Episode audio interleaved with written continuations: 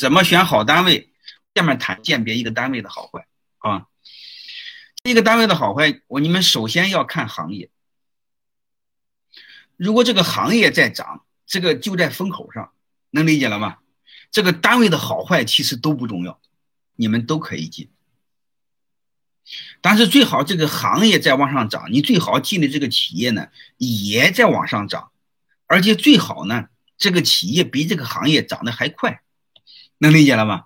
如果比这个企业涨得还行业涨得还快，说明什么？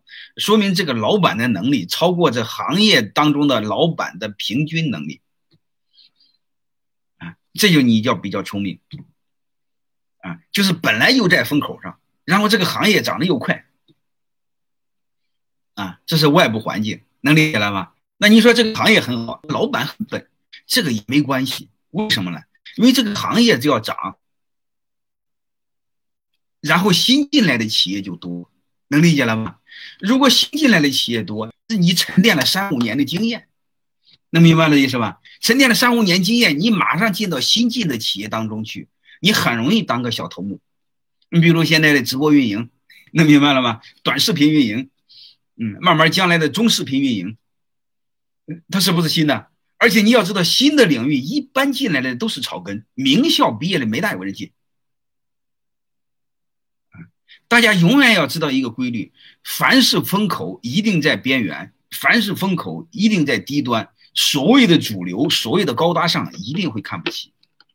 就像十年前的电商，那都是很烂的人在做。所谓优秀的人做的都是传统的，啊，现在你会发现，慢慢的优秀的企业进到电商了，那传统的都感觉到很自卑了，然后再慢慢的还有这个这个这个什么所谓的伪商啊，其他的，呃，这个呢，都一样的事儿，好吧？就不管什么，你们知道这一个规律，就是你们先进到一个行业在增长，最好呢，这个家企业也在增长。如果这家企业不涨，行业涨也没事儿，即便它死了也没事儿，因为这个行业会有大量的新企业进来，大量的新企业进来，你靠在老的企业沉淀两三年的经验，你再稍微一包装，啊，你比如在老的企业，你是个小头目，你可以包装成个大头目，你比如管五六个鸟人，你稍微一包装，包装个七八个鸟人，你到新企业就可以做一个很有意义、很有价值的一个部门负责人，这就叫借力，啊，借力使力。啊，我所以，我一再说，我们这辈子想成长啊，两个条件缺一不可。第一个条件呢，就是勤奋；第二个就是机会。特别是对我们草根来说，勤奋和机会都缺一不可。能理解了吧？啊，但这是外部环境，一个是行业，一个是企业。然后我们回到企业内部呢，各位，我带你学会怎么判断你的老板。嗯就是你先看你的一把手，你的老板一定要是一个，你听他的言行，你看他的发表的文章，或者你看他的讲话就知道。如果这老板满脑子关注的都是几百强，都是做多大，都是做多少钱，都会营业收入到多少，你会发现这个这个老板的心理是什么心理？他是追求的名利的心理，就是说白了追求财富的心理。啊，这种企业一般长不久。啊如果这个老板像唐僧一样，只求做一个事儿，能理解了吧？只求把一个事儿做好，只求把一个事儿做是做的尽善尽美，这种人反倒能成大事，能明白吗？因为他老是关注外在的体量，老是关注外在的体量有多大，说明什么？说明内心越脆弱的人，越想用外在的所谓的虚头巴脑的东西来弥补他内心的虚弱，就是这种人还不算成熟啊。你比如宋江，你会发现我们历史上有很多团队，这个宋江这伙计就不大行。宋江活的这辈子一一辈子的理想就是当个副处长，因为他在上山之前是个小吏，他不叫官儿，官儿是皇帝封的，小吏啥意思呢？就是官员聘用的临时工，啊，就是你们看到的类似的城管。宋江就是那个城管，最多是城管的小头目，啊所以他这辈子最大的情怀就是吃上皇帝给的饭，当个副处长，就当个县团级干部，哎，回家光宗耀祖，嗯，因为他老婆曾经甩过他，嗯，然后回家之后炫耀一下，摆弄一下，让他老婆后悔，嗯，我大小爷是个正科级干部，所以他是这种鸟人，所以你们判断老板也一样，如果这家企业老板满脑子都在这些方面动脑筋啊，你比如我当个什么代表了，我当个什么委员了，呃，然后进到多少强了。能理解了吗？啊，我今天又和谁谁谁认识了，啊，这些你们就淡定，这种人成不了大气候。然后心里没有任何杂念的，只想做事儿，就是你一看还傻傻的似的。你看唐僧那种大智若愚，呆呆呆的傻傻的，嗯，而且一见了女人就犯晕，好坏都分不出来，是吧？嗯。那些都不重要，因为他的焦点是什么，在做事上。我建议你们这么判断老板，就是你们不要讲找宋江这样的老板，你们找唐僧这样的老板。而且唐僧这样的老板，你会发现一个事儿，很多人认为他很无能，但是唐僧这样的老板很会用人。所以我讲第二点，内部的、外部的讲行业和企业，内部的讲领导。第一有胸怀有理想，第二会用人。你会发现唐僧很会用人，让孙悟空干活，用八戒搞公关。啊，因为八戒的出身很好，孙悟空就是草根屌丝出身，他不会处理人际关系。孙悟空前一个单位在国企和老板娘给搞翻了，有印象吗？然后老板一恼火，就把他给抓起来了。所以孙悟空这伙计只能干活，不能处理外交关系，他就用八戒处理对外的关系。八戒是官二代出身，但是人际关系很广。所以虽然八戒也有毛病，好色、胸无大志、老惦记高老庄，但是那一个对一个团队就够了。然后打杂的事呢，让沙僧去做，能明白了吗？所以你会发现各干各的事儿，这就叫完美的团队。团队叫用人所长，而不是用人所短。啊，你要用人所短，你会发现唐僧见了女人就犯晕，嗯，猪八戒老回高老庄，胸无大志，孙悟空光知道干活没有人情。你要是看他的短处就毁了，没没大有一个好人。而且孙悟空，你看看，第一是草根，第二还不知道爹是谁。你要看他的短板就没法去看。管理的第一本质就是用人所长，不看他的短处。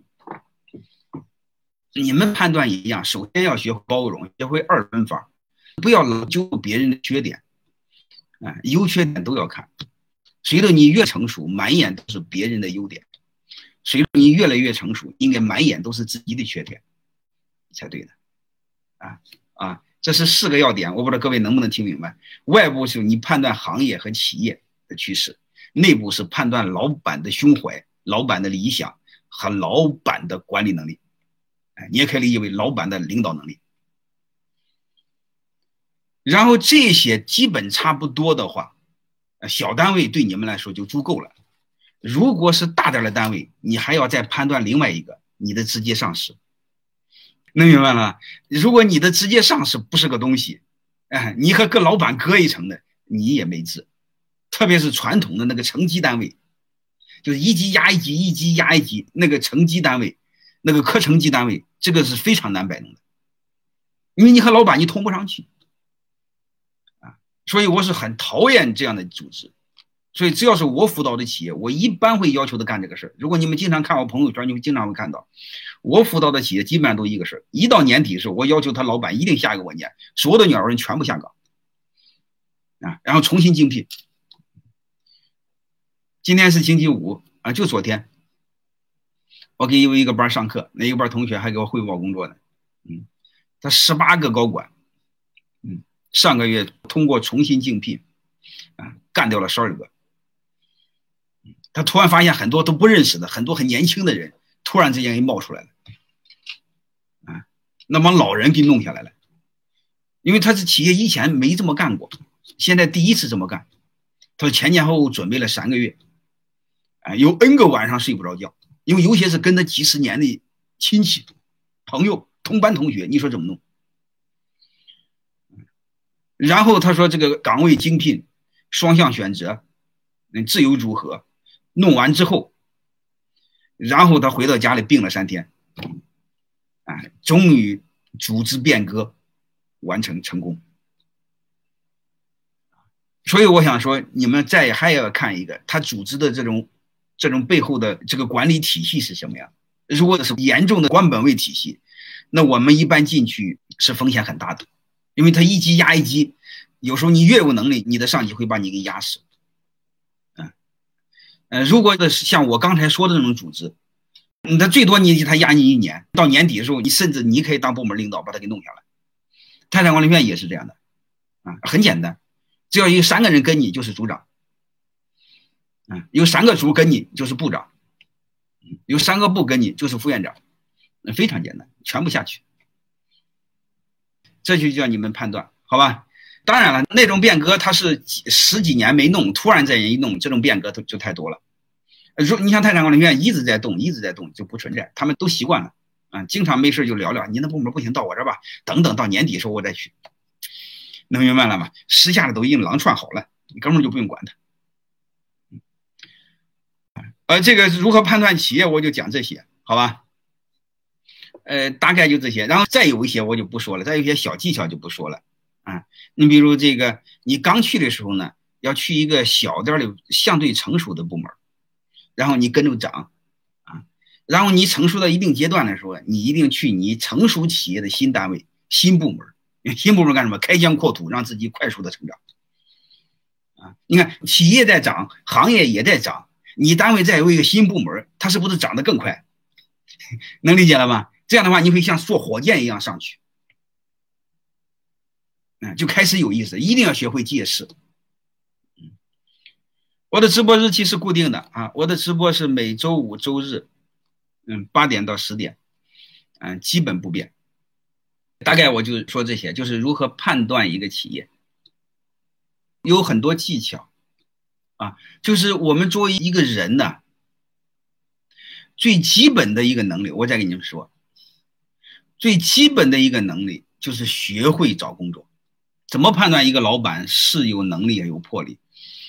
呃，这个你最简单的，你看他的数据哈。第一个不是说了吗？你看看他经常他的网站上的内部讲话，你看他的焦点是关注于把事儿做好，还关注于挣多少钱，还关注于外在表现，能明白的是吧？这个是能看出来的。嗯，还有一个是网上呢，他说某一个企业他离职的员工他是有评论的。这些你们一定要学会判断，就是我我再给你们谈一个，就是学会找单位，学会找工作，这是人的第一基本能力。那你说我不会，那你不会，这辈子你将会什么都没有啊！这是最基本的，因为这是最基本的推销能力。你推销一定往好的地儿推啊，你不能往孬地儿推呀，对吧？你高配才疼啊，你低配你不吃亏吗？这是第一个，那你说我不知道好坏，那你不知道好坏就是你的事儿。我再给你们大家谈，人的第一能力就是信息收集和信息整理的能力。信息它是零散的、割裂的，你也可以理解为情报。你把割裂的、零散的信息给整合起来，然后达到你想要的，这是最最基本的能力。各位，如果这个能力做不到，那实在是没治啊！这是最最基本的能力。你比如说，我儿子上初中，就老师布置个作业啊，他那小组有三五个，他现在都分组嘛，三五个同学一个组，就说你们这个组，嗯，下节课给大家汇报什么是火山，做 PPT，老师然后就没有了，能明白了吗？然后这帮熊孩子就开始网上找，啊，找了之后就开始怎么呈现，怎么画图。啊，怎么做动画？怎么讲的更合理？啊，有的收集信息的，有的画的，有的讲的，能明白吗？所以这就是我们一定要、一定要最最基本的就是收集信息，这个不会就没治。呃，不要找借口，不要找借口。这个年代，如果你们再说信息不对称，再说我收不到很好的信息，有质量的信息，这就叫你纯粹是在找借口。因为我以前给你们讲过我怎么找工作。我九五年的时候，那时候是刚处在包分配不包分配的时候，非常痛苦。你要不包分配的话，你有没有一个好爹无所谓，但是包分配不包分配就很很痛苦。啊，会在学校混得好的，会巴结学校领导的人，他就给你包分配，然后就活得很舒服。然后呢，家有关系的靠个爹也可以找个很好的工作，也可以很舒服，就怕两跨。就像我这样的鸟人，没一个好爹，在学校也不会巴结领导，不是什么书记，也不是什么员，毁了，掉空里了。所以我就要学会收集信息。我收集信息，你先收集单位。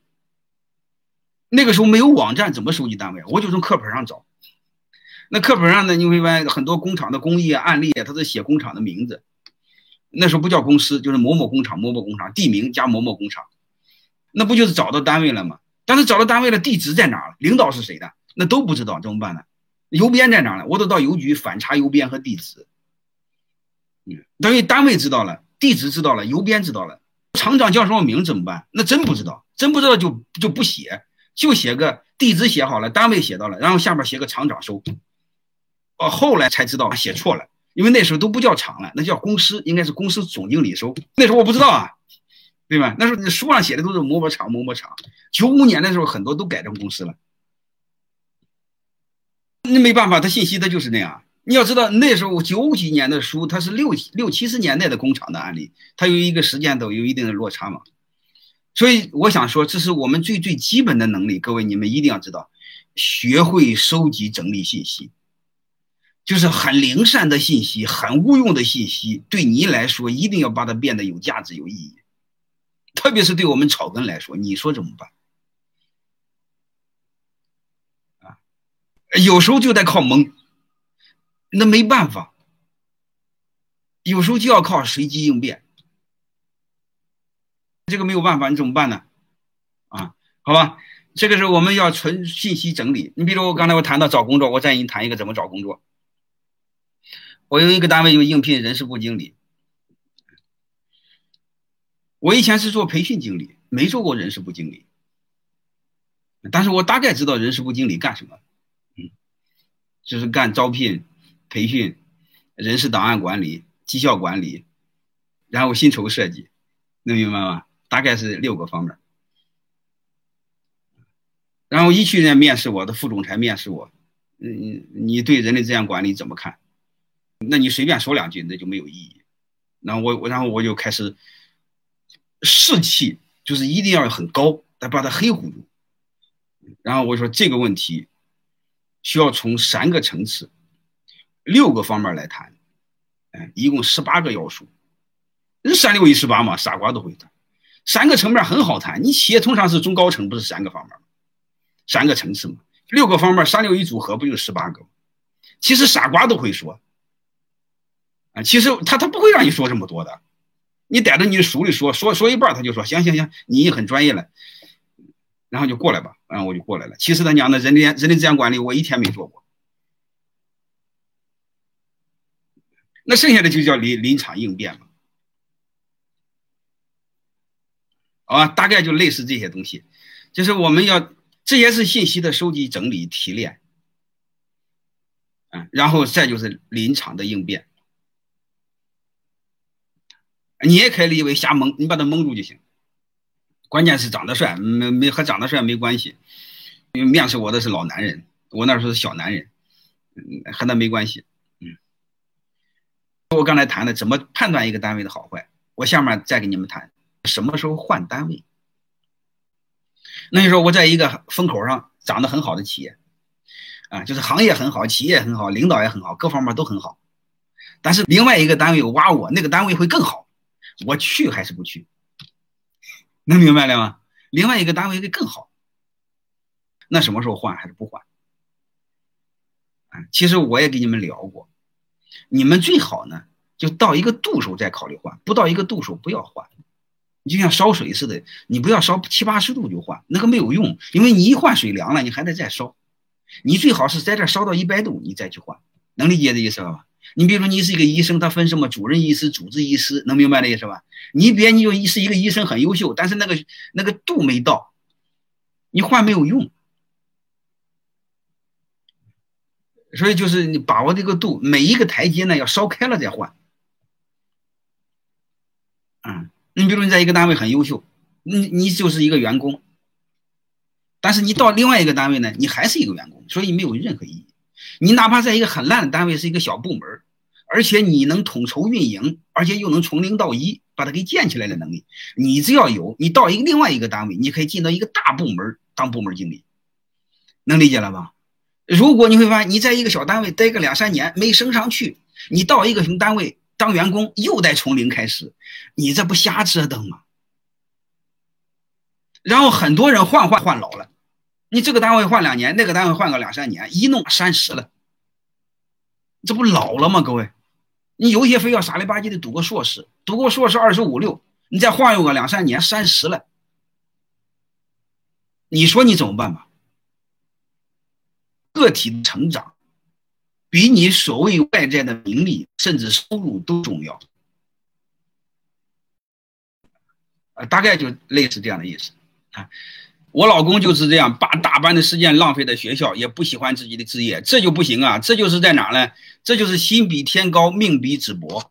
他不喜欢吧，又不敢冒风险去换，又想偷奸耍滑，又想干活多拿钱，这是最麻烦的事儿。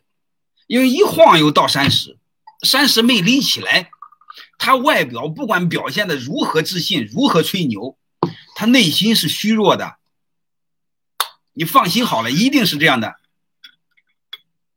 凡是喜欢吹的、喜欢横的、什么都看不起、喜欢评判的，那种鸟人内心一定是脆弱的。我想考个硕士，不读硕士，大公司进不去，这就是自我意淫、自我安慰。谁告诉你的？这是第一点。谁告诉你大公司是好单位的？刚才我说大公司了吗？我说行业在涨，企业在涨，能明白了吗？如果你真想去大公司，我告诉你，政府公司最大，国有企业最大，中石化最大，你进去有用吗？你可能硕士毕业，这加油站让你抱那个加油枪去弄，那你抱几年抱傻了，好吧？所以你，我再分析一下，你们所有的，包括你们家有孩子，包括你们同学，包括你们在座的，想读做硕士，目的是干什么？不就去一个外表光鲜的单位吗？听着好听，然后你父母感觉感觉值得你炫耀，然后你的动机是什么？不就是依靠大单位的光环，然后自己少干活多拿钱吗？各位，这种动机都不纯，他能会有好结果吗？你想想就知道了，所有的读硕士、读博士，我有几个是喜欢自己的专业，满心的做研究的？有多少人不就是想找个所谓的好单位？什么好单位啊？不就是不干活多拿钱吗？你想象是这种动机的鸟人，能会有好结果吗？所以我们把很多事把它看透啊，从基层做到了主管，但一定要辞职了，不知道找什么行业。哎，你骑马找马，好吧？第一，骑马找马；第二个。原则上不要跨行，除非你做通用的财务、人事、办公室，好吧？这个和行业没关系。嗯，是其他之外，你严格意义上不要跨行太大。而且还是刚才我说的，你们换单位的时候，不要这个水没烧开再换，又是从头再来，成本太高。